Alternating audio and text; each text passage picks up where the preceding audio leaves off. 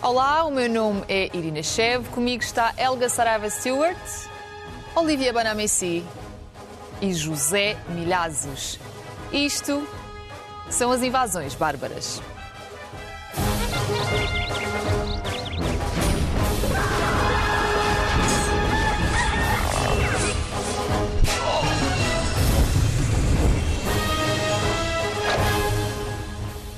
Sejam bem-vindos ao último episódio da segunda temporada do Invasões Bárbaras. Na semana passada, a Alemanha reconheceu ter cometido genocídio na Namíbia no início do século XIX, durante a era colonial. O governo alemão pediu perdão pelo massacre das populações da etnia Herero e Nama e comprometeu-se a contribuir com mil milhões de euros em ajudas para o desenvolvimento do país. Esta questão fez-nos voltar a olhar para a temática do pedido de desculpa dos colonizadores perante os colonizados. O mais próximo que Portugal esteve de um pedido de desculpas deste género foi em 2017, quando Marcelo Rebelo de Sousa visitou o Senegal, onde considerou que o poder político português reconheceu a injustiça da escravatura quando a aboliu em parte do seu território pela mão de Marquês de Pombal em 1761. Zé, achas que este gesto foi suficiente e não é preciso fazer eh, mais nada, nem mexer no assunto? Eh, quer dizer, o facto de se abolir uh, ou de se acabar com uma coisa que está errada é um reconhecimento claro de que se estava a cometer um erro ou um crime. Isto aqui eu acho que é evidente. Agora, quanto à questão do, da continuação deste caminho, até onde ele pode ir, isso aí levanta-me sérias dúvidas. Por um lado, há, por exemplo, há uma posição que é a posição de pá, não, se, não se reconhece nada, nós não fizemos mal nenhum, ou se fizemos mal algum, ele já está, também fomos vítimas e não sei quanto. Por exemplo, o caso da Rússia. A Rússia diz que nós não temos que pedir uh, perdão a ninguém porque a ninguém. nós não invadimos ninguém. Há outros. Claro a, a, outra posição contrária é pá, vamos começar a pedir desculpa por tudo. E, e repara uma coisa, isso transforma-se numa ação formal, sem qualquer tipo de consequência a não ser o pedido de desculpa em si, ou seja, uma coisa formal. E eu acho que aqui uh, uh, seria mais importante e mais interessante que de ambos os lados existisse um aprofundamento de estudos e de troca de troca de opiniões sobre como é que isto aconteceu, porque é que isto aconteceu e porque é que isto não pode acontecer mais uma Mas vez. Mas diz-me uma coisa, diretamente respondendo à minha questão, achas que Portugal deveria oficialmente fazer um pedido de desculpa? Ele não, não, não leva a nada. Quer dizer, vai ser um pedido formal. O que é que nós podemos dar? Nós não temos mil milhões para dar, eh, eh, eh, seja lá quem for. E mesmo que o tivesse, eu até nem achava muito recomendável, porque nós sabemos que na maioria dos países lusófonos, com aquela corrupção toda, desse dinheiro não chegava nada ao povo, ficava na mão dos generais. Por acaso, muitas das, das associações na Namíbia queixam-se precisamente dessa Ora, questão do dinheiro da Alemanha que não sabem muito bem onde é que vai parar. Helga, a tua temática, a, aliás, a tua opinião sobre esta temática, se é que é? Bem, nós estamos a acabar nesta temporada com a pergunta mais difícil para mim. Um, em último grau, e para ser muito direto, eu diria que sim. Uh, que sim, que deve haver um pedido de desculpa. Uh, o Reino Unido, os Estados Unidos, a Holanda, a Espanha, a França, Portugal um, têm uma responsabilidade coletivamente ética pelos crimes que as suas sociedades cometeram. E para qualquer um destes países seria um ato de extrema coragem de, de maturidade, de alinhamento com, a, com, a, com, os valores da democracia que dizem um, uh, ao mundo seguir, não é? Mas isto não vai acontecer, Irina. Não vai acontecer. Eu não tenho mínima, mínima dúvida na minha cabeça que não vai acontecer. Para Portugal, esta história, esta aventura dos descobrimentos, é o seu maior motivo de orgulho. E, e a outra parte, que é aquela parte de quase 500 anos, não é? Não é, não é um acontecimento qualquer, são 500 anos a, expandir um país à custa de escravatura, de roubo, de esmagar 6 a 7 milhões de vidas humanas, 50% do tráfego humano foi, estava nas mãos dos portugueses. Essa é para negar. Essa é para negar. Em, em Alabama, por exemplo, onde aconteceram imensas uh, uh, atrocidades, não podem, ainda não abertamente pediram desculpas, mas mostram pelo menos algum respeito, como por exemplo esta escultura que vamos ver agora, um, que pelo menos tenta tratar, tenta uh, endereçar alguma destas feridas mal passadas. Não sei se estamos. Exato. Este, este monumento, esta escultura de reconhecimento. Helga, vou-te pedir para descrever só para quem está a ouvir em podcast. Sim, sim. É uma escultura um, de, portanto, que existe em Alabama para uh, mostrar respeito pelos, pelas vítimas da, da escravatura. Um, e em Portugal, aqui é negar, negar, negar. E esta ação, é engraçado, só é fácil para quem é agressor. Um, e não só negar, mas continuar a enaltecer os grandes heróis desse passado, muitos deles protagonistas daqueles crimes horríveis que nós, que nós estamos a falar. Estes países, como a Alemanha, que estão a mostrar uma incrível maturidade estão a conseguir ser sóbrios o suficiente para dizer, ok, vamos pôr o nosso orgulho, o nosso orgulho de parte.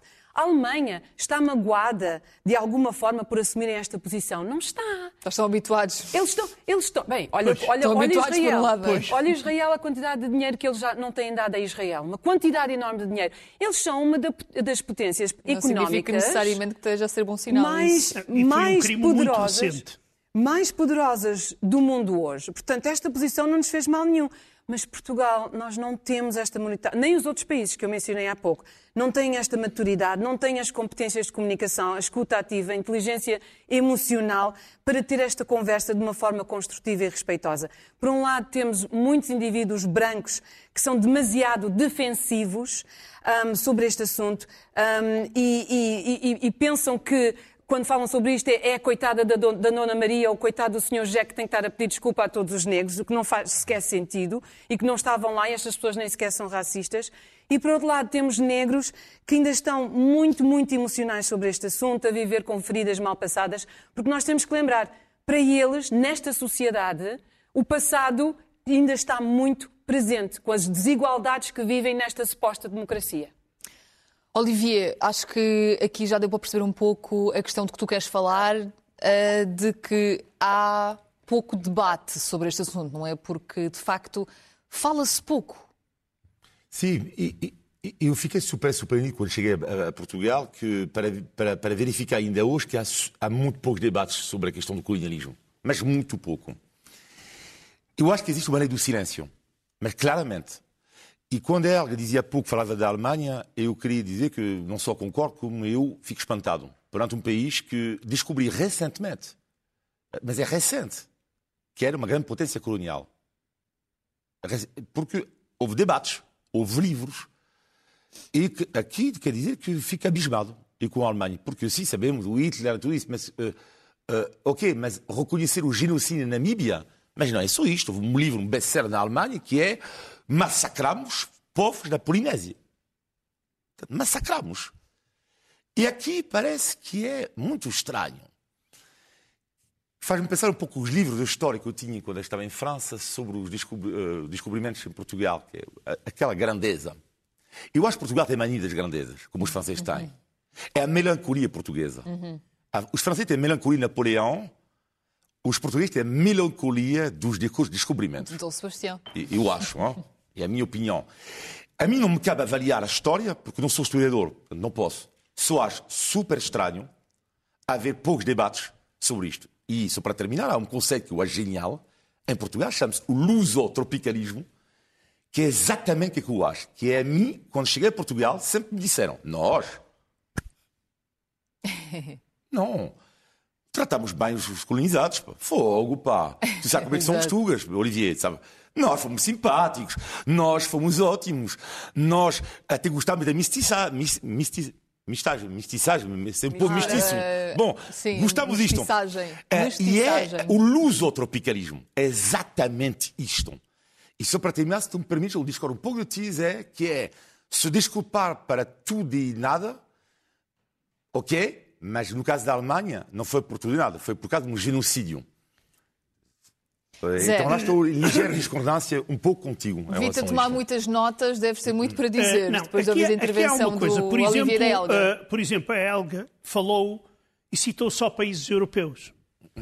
Ora, na questão da escravatura e do tráfico de escravos, tiveram um grande papel os árabes, por exemplo, antes ainda dos descobrimentos portugueses.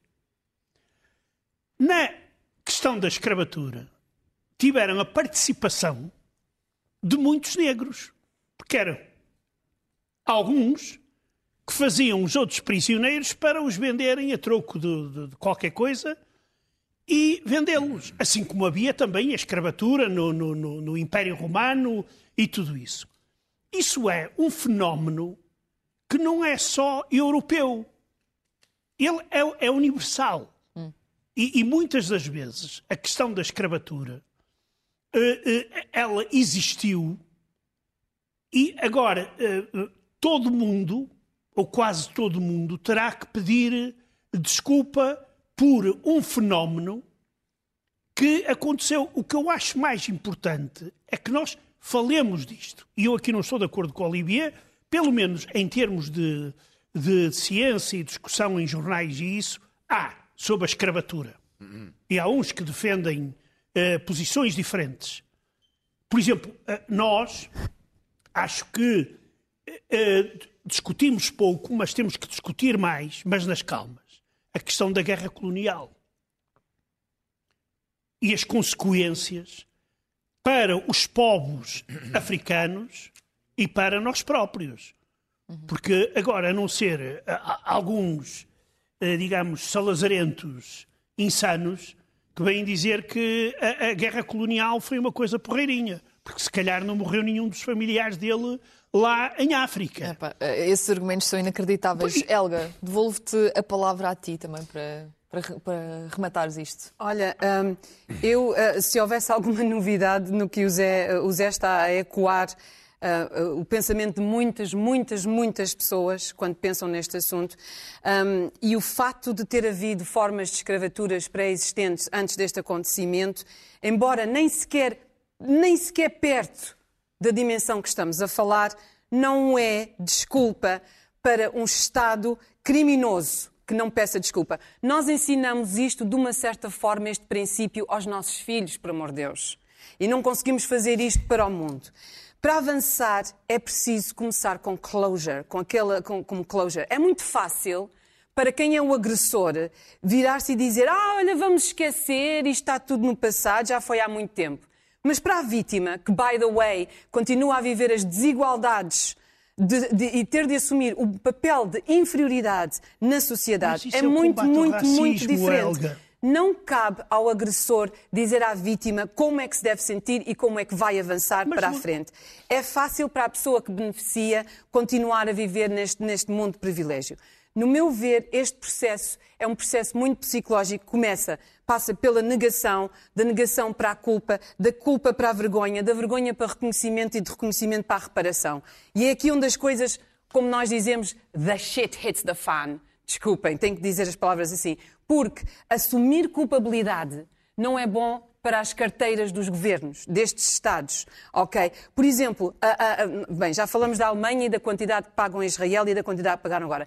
As Nações Unidas têm isto na mesa deles há 15 anos. Não há um pedido de desculpas, não há, e há números na mesa, há orçamentos na mesa que vão na casa dos, milhões, dos bilhões e dos trilhões de dólares a nível de, reparação.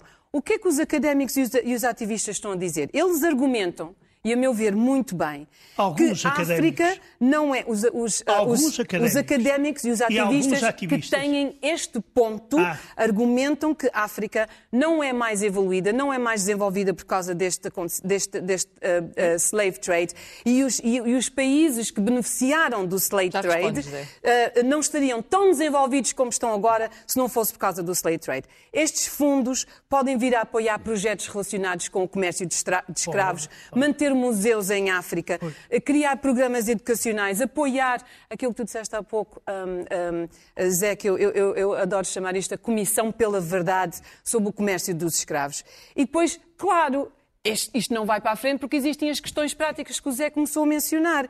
Como é que este dinheiro é calculado? Como é que se vai calcular estas, estas, estas fortunas que têm que ser pagas? E depois, a quem é que é pago exatamente?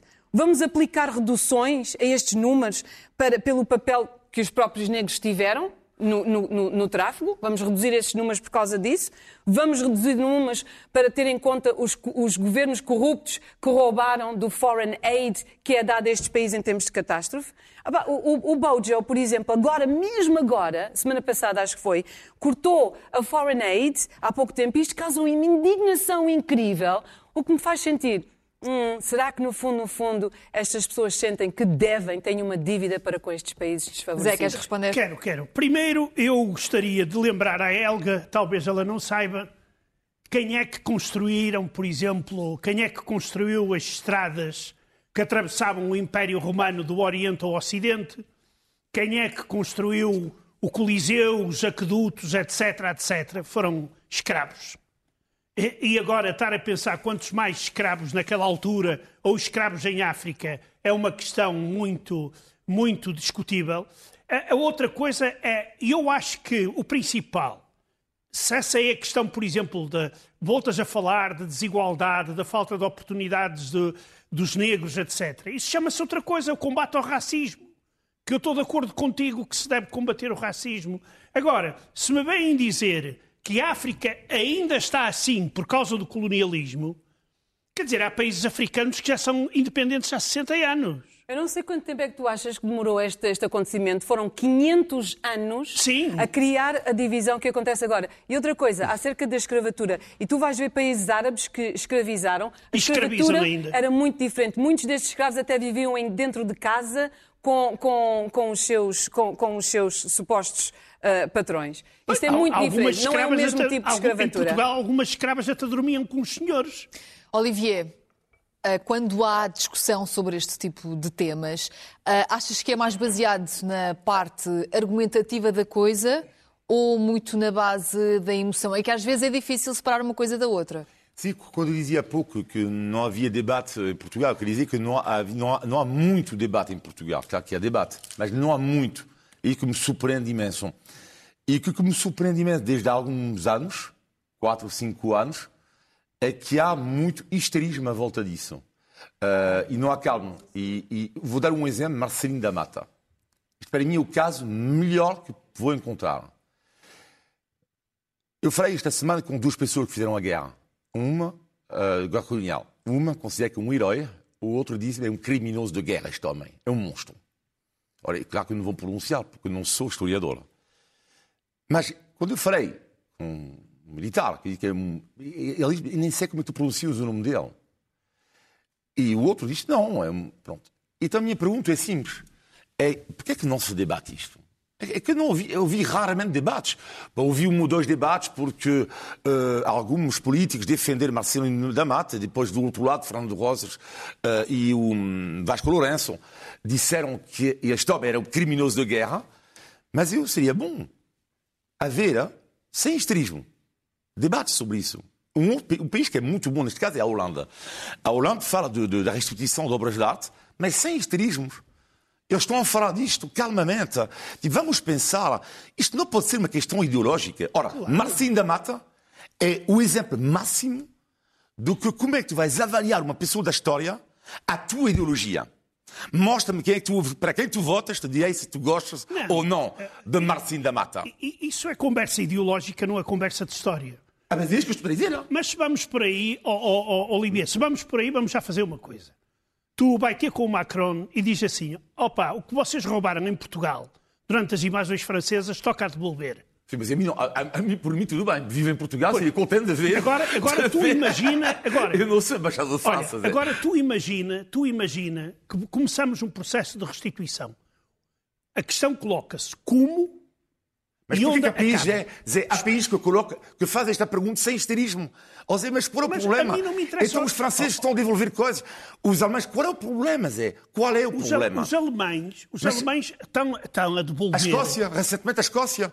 Mas qual é o problema? O problema não é nenhum. Mas o problema... Porquê que não há debate? O problema é que eu não estou a dizer que é, qualquer obra... em negação. Zé, Zé, não este é país está em negação. Falando de cada vez, não percebe. Estamos em negação. terminar, desculpa. Eu não estou a dizer que qualquer obra tem que ser restituída. Eu não estou a dizer isto, senão é loucura. Exatamente. Mas, não, mas é loucura. Mas, então, mas porquê é que não há debates? Porquê, Zé? Mas há, há debates. Deixa oh, oh, Olivia, na minha opinião, não Olivia, por exemplo, na questão, da, na questão da Segunda Guerra Mundial, Até houve muitos debates. Por exemplo, a União Soviética, a União Soviética levou muita coisa da Alemanha e até hoje não restituiu. Por exemplo, o famoso ouro de Troia. Não é Troia daqui, é Troia uh, no Médio Oriente. Que é uma coleção excepcional. Eu tive a oportunidade de a ver uh, em Moscou. Pá, aquilo foi escavado por alemães, etc. Foi trazido depois da guerra. E os, e os russos não querem abrir mão. Porque se abrem mão, eles vão ter que começar a restituir o número gigantesco de coisas. Espera aí. E vão apresentar uma lista, vão apresentar uma lista para compensar. E sabes que estes processos é o efeito de dominó. Isto provoca um efeito de dominó. Eu gostava muito bem, eu gostava, apoiava que se devolvesse tudo a todos. Ninguém diz isto. Hum? Ninguém diz Eu não defendo uh, isto. Olivier, é uma questão de orgulho. Não defendo que não é, uma questão não é, de orgulho. Não, é não se debate. Não é, é uma questão de orgulho. Vou passar-te a palavra. Achas que este tipo de. que a resolução deste tipo de ideias, deste debate de ideias, é uma coisa utópica? Porque nós conseguimos ver só nesta pequena mesa, nesta pequena amostra, o quão complicado é falar-se destas coisas. Eh, eu tinha dito logo, logo no início, os países que estão a ter este tipo de. Uh, que estão a avançar, estão, mostram um nível de maturidade extraordinário. A, a, a, comunicação, uma capacidade de comunicação extraordinária, coisa que nós não temos. Nós, nós não demonstramos uh, escuta ativa, inteligência emocional, nem nada, nada Mas disso. Mas quem é que mostra... A Alemanha, por exemplo, mostrou com esta, com esta sua atitude. Um país que consegue ter esta atitude e continua a ser poderoso, uh, economicamente poderoso. E isto leva-me aqui a um ponto que, para mim, é, é, é o, o, o, cerne da, da, da questão. Eu, eu tenho um... um eu, eu gosto de imaginar o John Lennon, e sabes a canção Imagine, Pronto, eu, eu, eu, eu, sei que não vai haver pedidos de desculpas, eu, infelizmente. Um, já e então, pedidos de desculpa. Não, não de países como o Reino Unido, os Estados Unidos, tu viste a os Estados Unidos já pediram não desculpa. Há, eles não, eles não pediram desculpas. Do ponto de vista eles, formal, já pediu, do ponto de vista formal, o Marcelo Rebelo Sousa pediu desculpas. Eles não pediram desculpas. E nós, nós pedimos eu, desculpas aos judeus. Eu gosto de imaginar Uh, quando eu penso na questão imagem e quando eu, eu penso, meu bem. senhor, quando, como é que nós avançamos daqui?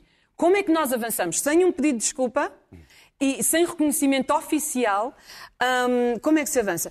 Quando eu penso neste, neste, nesta canção, eu fico a imaginar assim: uau, imaginem só se os africanos fizessem duas coisas, duas coisas somente.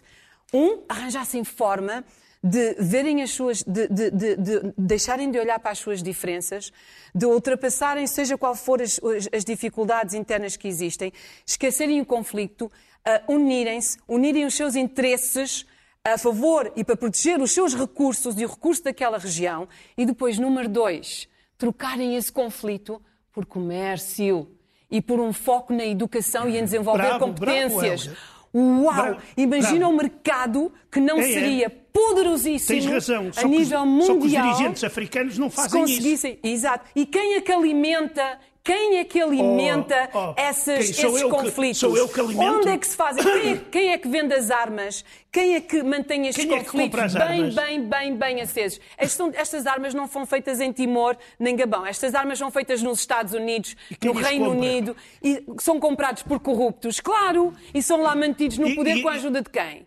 Portanto, isto é tudo, tudo muito, muito conveniente. John Lennon tinha razão, e, e eu, espero, eu só espero estar viva um, na década onde nós vamos começar a ver os africanos a deixarem de ser manipulados, a pensarem por si, a protegerem os seus recursos e a começarem a desenvolver, a desenvolver estes mercados internos, onde podem vender, e para fora também. Olivia, queres partilhar connosco o trabalho de memória feito na tua cidade natal? Sim, a, a, França não resolveu o seu passado colonial, longe disso, sobretudo com os países do Maghreb, neste caso com a Argélia, que é um drama absoluto.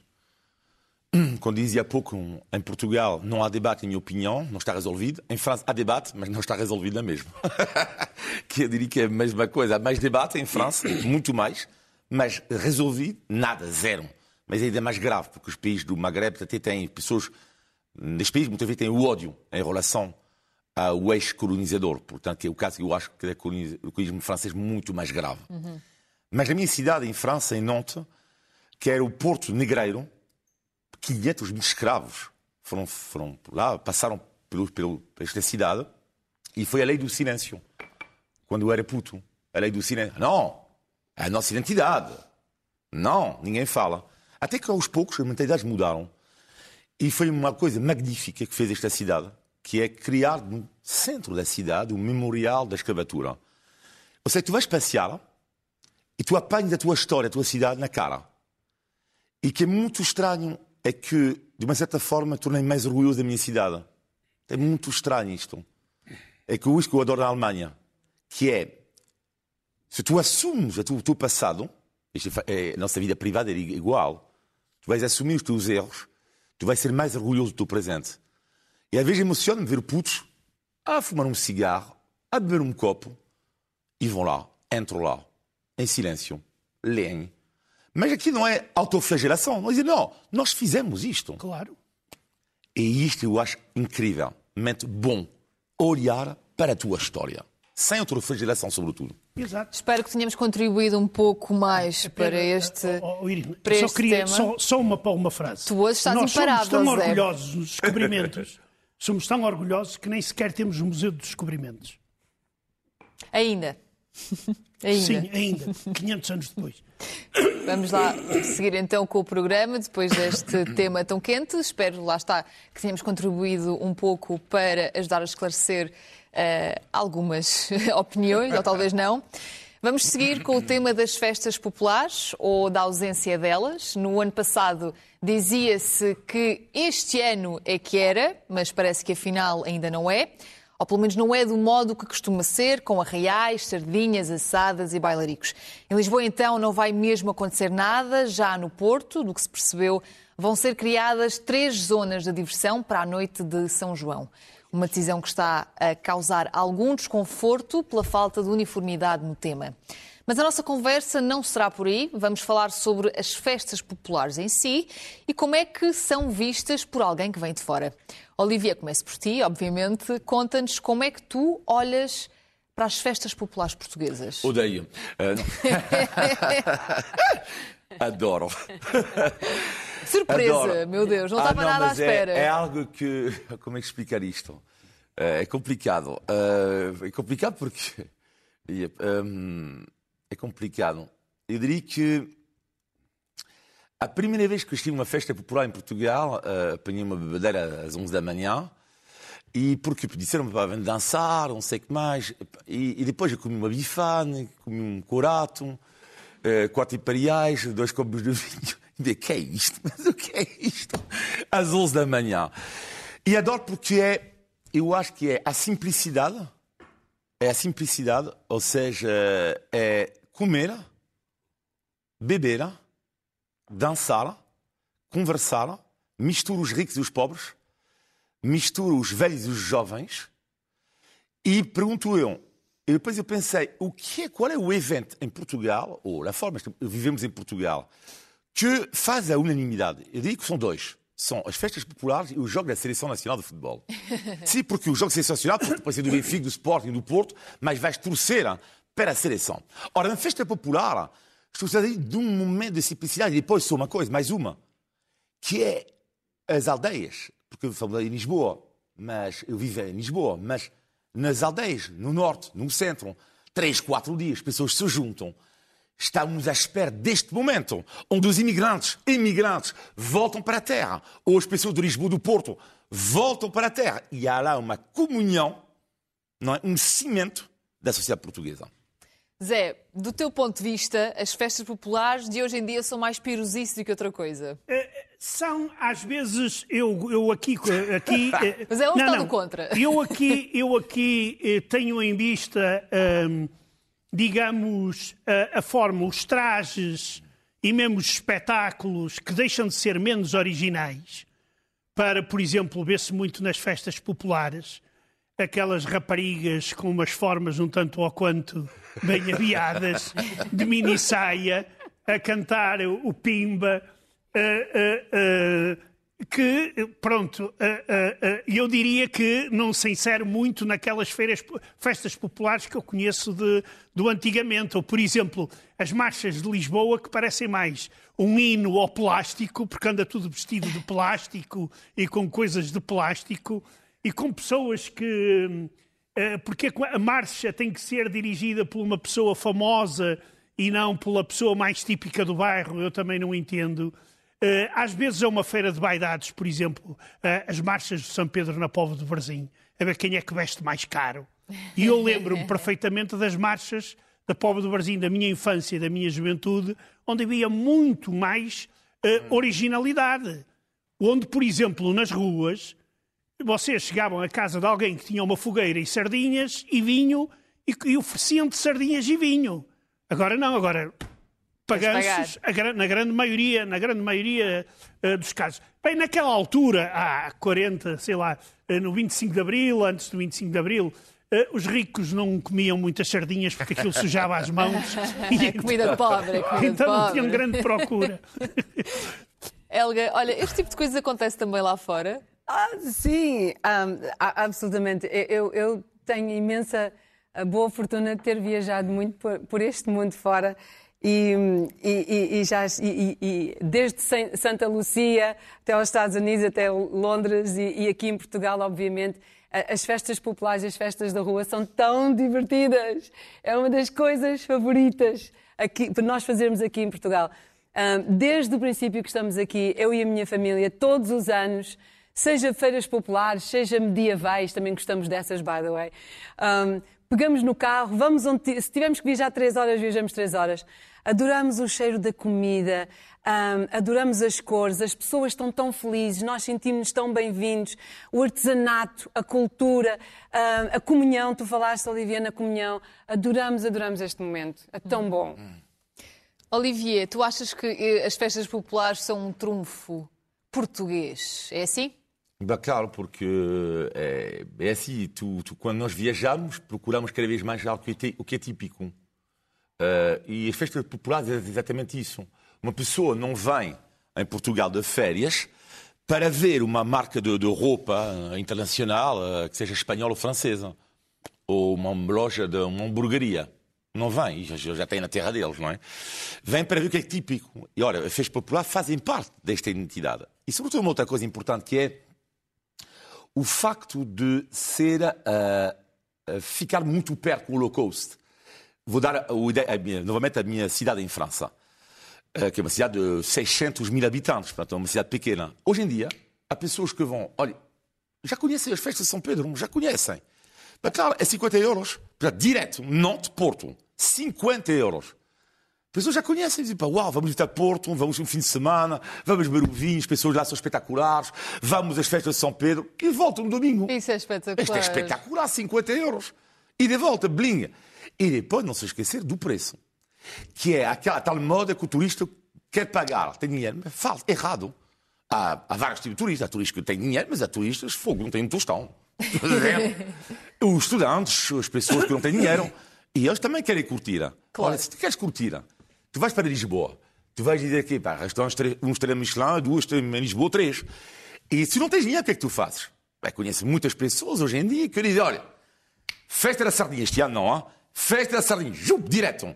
Porquê? Porque é 2 euros a sardinha, hoje em dia, não sei, eu acho que 2 euros já é mais caro do que antigamente, Sim. mas 2 euros a tua sardinha com um copo de vinho, tu passas uma noite mágica com 10 ou 20 euros.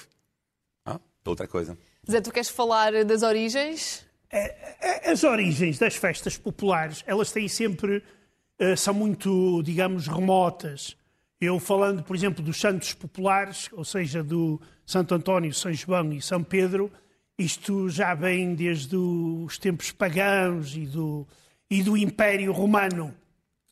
O que tiveram períodos de grande intensidade, por exemplo, eu encontrei uma, uma descrição muito curiosa do William Beckford, que foi um escritor inglês que passou por Portugal e em 1787 uh, uh, esteve em Lisboa, no Santo António, e escreveu que não conseguiu pregar o olho durante a noite e... por haver um arrebentar de bombas, um crepitar de fogueiras e um soar de trompas em honra do dia da manhã. Em que ano? Em 1787. Muito bom. Ou seja, é verdade que depois muitas destas, destas festas por exemplo, as festas de São Pedro, que na, na do Brasil também têm grandes tradições, elas fecharam, uh, desapareceram completamente em 1892, quando se dá o, o maior naufrágio, talvez em Portugal, onde morreram eh, mais de 100 pescadores num só dia, e entre eles alguns dos meus, dos meus antepassados, e a partir desse dia os poveiros vestiram-se todos de luto E e, deixaram de deixaram de celebrar. fazer qualquer tipo de festa. E só veio depois, só foram reiniciadas em 1962. 1962. 62, exato. Já, nos- já, já nos. Eh, eh, ou seja, eh, bastante recentemente. Pois, exato. sim. mas mas eh, é verdade é que estas festas aqui trazem muito, mantêm esse espírito de, de comunidade, aquele espírito também de bairrismo e de orgulho. Eh, eh, a Póvoa tem dois bairros que são eh, muito rivais, que é o Norte e o Sul. A minha mãe nasceu no Norte, o meu pai também nasceu no Norte, mas o meu pai adorava mais o Sul.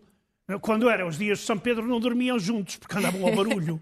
Andava toda a gente ao barulho. Era, era toda a gente ao barulho. Mas não é esse tipo de barulho, É porque, não, não é esse barulho, não. Não, não. Não é esse. Porque, epá, o Norte é que é bom, e vocês é que são isto, e vocês é que são aquilo.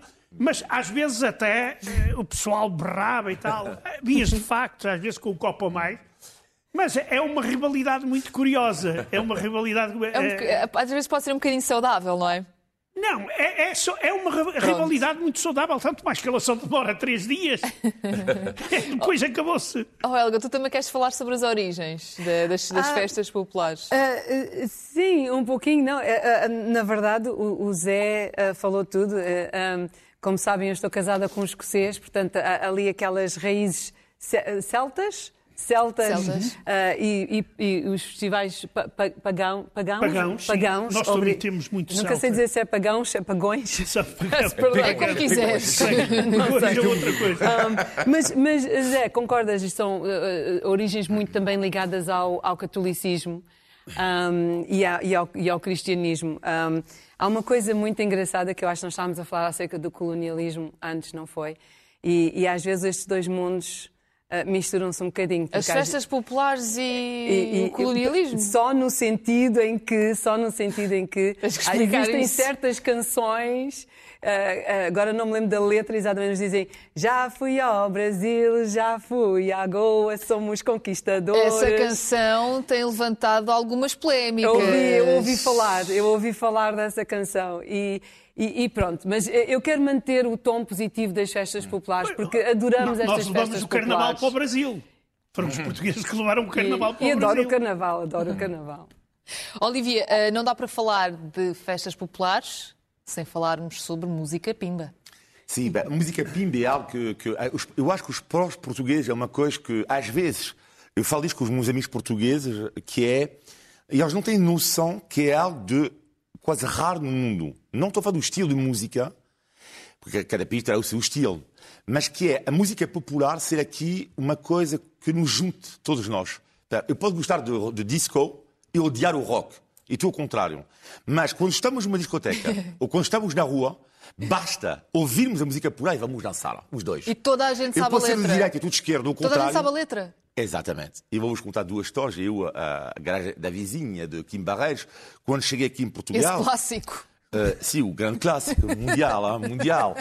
E quando cheguei aqui em Portugal, eu O homem que estava. levou aos palcos a Exato. música pimba. Mas cheguei e convidaram-me, Olivier, vamos dançar. E comecei a ouvir. mas peraí. E depois eu, a a garagem de vizinho, só que eu mal sabia falar português. E pensei, perguntei depois à minha namorada, desculpa, mas o que é que tem de especial A a garagem da vizinha. e depois, Olivier, nós falamos depois. E depois, outra coisa extraordinária, que é um dia estou no bairro alto, mas já sabia falar português, já sabia o que é que era a garagem da vizinha. e depois havia uma canção também do Kim Barreiro que é Chupa Teresa. Isto. Outro clássico, com certeza. Chupa É, é, é, Teresa, um chupa. grande- Não, mas o, Sei-te muito eu naturalmente. Teresa. Não. És muito natural a cantar música Sim, pimba. sim, sim.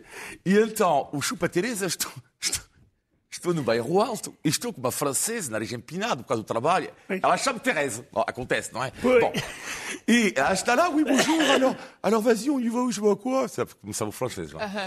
E então, assim, e depois, insuportável a rapariga, insuportável. Eu estava a trabalhar com ela, pronto. E apanhámos um grupo de portugueses, não é? Que estavam todos a cantar aos gritos, chupa Teresa. E, e ela vira para mim e diz assim, ah, tão simpático, em francês, diz assim, portanto, vou traduzir agora, tão simpático os portugueses, eles estão a falar do meu nome, não é? Era insuportável a rapariga. Disse, sim, claro, é Teresa, é Teresa em francês. E ela depois, e o que é que eles estão a dizer? Chupa, chupa o quê? É o quê? O gelado. Eu disse, não, significa gelado. beija-me. Eu disse, é, embrasse-moi, Teresa. E ela estava assim a cantar na rua, sozinha. Chupa-me, Teresa. Chupa-me. Teresa. E isto Não é achei. a canção, E lá achei, achei um momento mágico da música popular, mas falando a sério agora, o que é extraordinário é que estas pessoas que embarreiam, Toy, são pessoas super conhecidas em Portugal. Opa, desculpa. E assim, e, mas de facto há um movimento em que em Portugal, ao contrário de outros países, as- os cantores são toda a gente conhece. Tu vais dizer qualquer português, boa tarde, sabe quem é que embarreja o Toy?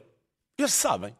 O que mostra o peso na cultura popular portuguesa, da música popular portuguesa. Mais nada. Zé, agora eu vou fazer um salto assim um bocadinho estranho, que é vamos saltar da música popular, da música pimba, para o Estado Novo. Sim. Como é que o Estado Novo se aproveitou das festas populares? Quer dizer, eh, digamos que o reaparecimento de muitas das de, de marchas populares, por exemplo, em Lisboa e, e até na Póvoa de Varzim, deveram-se exatamente ao Estado Novo, porque há uma descontinuidade, há uma descontinuidade na- na- na- nas, nas marchas populares, quero eu dizer. Por Como exemplo, depois, o primeiro desfile Exato. Primeiro desfile de marchas populares eh, é em 1932, quando o Estado Novo se começa a, a impor, por exemplo, os, casais de Santo- os casamentos de Santo António em 1958. Quer dizer, tem, tem, tem origens remotas, só que em determinados momentos desapareceram, noutros aparecem como motivo de propaganda política, para servir de cartaz. E, e- e- pronto, uh, uh, e ainda bem que continuam, que no, porque no 25 de Abril às vezes também se foi a outro extremo e começou-se, o fado era reacionário, naquela altura ainda não havia o Kim Barreiros, ainda, a, a- a música pimba andava na clandestinidade ainda, muita, Desculpa, mas como é que, como é que o Estado Novo usava as festas populares? para mostrar um cartaz de um Portugal divertido, um Portugal bonito, eh, cheio de. o folclore. Era, Ok, era, era, era- fazia parte do, do- do nosso folclore nacional. Ok. Eh, no fim de contas, tem, tem a mesma. Postal. Hã? Um postal. Era um postal, é. Tinha a mesma, eh, eh, tinha a mesma função que tem hoje eh, qualquer iniciativa para atrair turistas. E para mostrar que Portugal não era aquele país atrasado e, e, E deprimido. eh, dirigi- oprimido, etc., que toda a gente. Di- Diz, Olivia, diz. Sim, desculpe. Uh, Não, uma coisa que é incrível também, que estás a dizer, é, é curioso porque, de facto, na música popular portuguesa não se usa as palavras diretamente, não é? Não se eh, faz o pêssego da banana. É o Eh, Isto é extraordinário, Olha, de facto, como é não é? Isto é chama? super interessante, sociologicamente Exato. falando. Olivia, Hã? isso chama-se os trocadalhos do carilho. Sim. Mas, por exemplo, mesmo, mesmo o, o Toy, o Toy, o Toy tem uma canção que mostra mu- mu- muito o que é, que a música popular portuguesa. Porque tem uma canção agora que é eh, Coloca a cerveja no frigorífico para fazermos amor. E depois eu pensei, perguntei a ele, ó Toy, um dia contei-me com ele recentemente, perguntei, mas uau, mas isto é uma canção, se não fosse desde- dentro deste contexto, imagina tu é como uma rapariga, olha, desculpa, boa tarde, depois colocar a cerveja no frigorífico e depois fazermos amor, ela bate em ti, não é claro? Pois. Concordamos, não? Concordamos. Ah, sim, ok, sim, depende, ela pode gostar Sim, mas na cerveja música popular, não é? na música popular está, é algo de leve, porque ele canta, se, se- se não é dentro do contexto da música popular, tanto o Garagem da Vizinha como tudo isto, já teria um outro peso, porque são palavras que às vezes colocam Olivier, a mulher Vamos no ficar papel, à espera. A mulher é o homem. Com- Compões o uma homem, música o e homem, cantas-nos. O homem, concordo contigo, concordo contigo. Compões uma música para, para a próxima temporada para nós percebermos de ser facto o o que é que tu queres dizer com isso. bárbaras. O hino das invasões bárbaras da terceira temporada. Helga, tu achas, tu queres acrescentar o lado bizarro de, destas festas, deste tipo de festas? Bizarro tem que se ir para o Reino Unido. É lá onde se encontra o bizarro, não é? Pelo menos acho eu. Hum, há dois festivais que eu acho imensa graça, são muito, são mais para o estranho. Hum, um chama-se Up LA Uh, uh, uh, Passa-se em Lerwick, na, na Escócia. e em janeiro, todos os anos, os homens de Lerwick ah, estamos a ver aqui. Eles vestem capacetes com cornos e andam pela rua com tochas. É isso que vemos na imagem, não é? Exatamente, estamos a ver isto na imagem. Obrigada, Irina.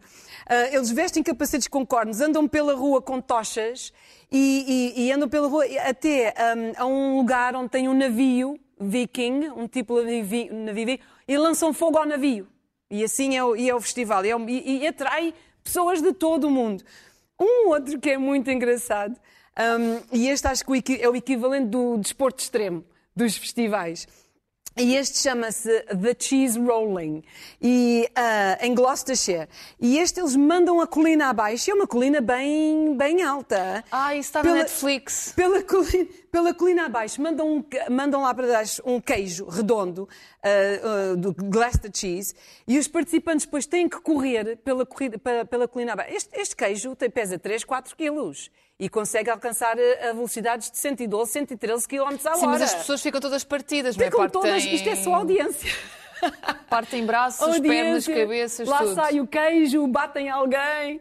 E, e, claro que a maior parte dos participantes não conseguem apanhar o queijo, mas então quem chegar ao final, não é? É considerado o vencedor e, e lá ganha um prémio qualquer. pois, por aqui as energias são gastas mais em música pimba, nos bailaricos, nas sardinhas. Não, largadas, não é? Nós temos largadas de touros também. Farturas, nós temos, nós temos para todos os gostos. Pois, exato, exato. Bem, nós estamos mesmo, mesmo quase no final do último programa da segunda temporada, mas antes de terminarmos, ainda vamos acrescentar uma informação extra de algo que tenha acontecido de relevante esta semana. E começo eu com a notícia de que, a partir de julho, na Flórida, as crianças e adolescentes transexuais do sexo feminino ficam proibidas de praticarem desporto nas equipas femininas nas escolas públicas. A partir do próximo mês, as raparigas passam a ter que provar o sexo biológico, através da certidão de nascimento, para terem autorização para competir. Flórida é o oitavo estado norte-americano a impor uma lei deste género e isto só prova que há sítios onde, em vez de se darem passos em frente, dão-se vários para trás. Eu quero, eh, além de desejar eh, que voltemos no outono, espero que quando voltemos já não tenhamos o Eduardo Cabrita como Ministro da Administração Interna, mas uh, eu quero chamar a atenção para estes senhores, senhores entre aspas, isto para dizer que os restos mortais do líder do Ku Klux Klan vão ser desenterrados e transferidos para o museu.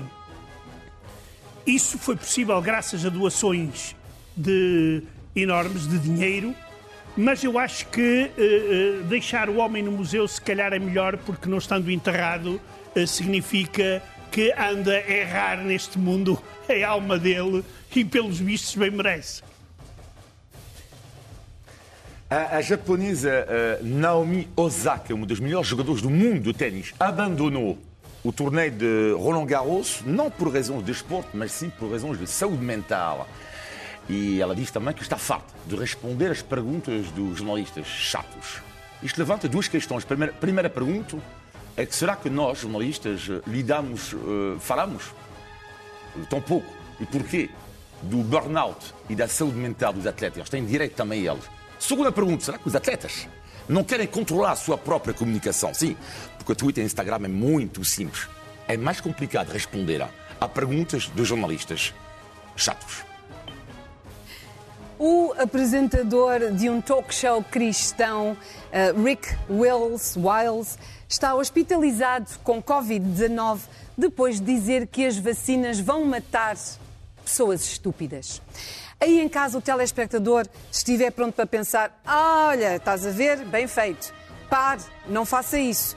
Porque o canal onde ele trabalha, conhecido por apoiar teorias uh, racistas, antissemíticas, homofóbicas e islamofóbicas, islamofóbicas, vão dizer, estão a dizer a quem está a gozar que vão sofrer mais chamas no inferno onde vão apodrecer se não se arrependerem. Fica aqui então o aviso, ok?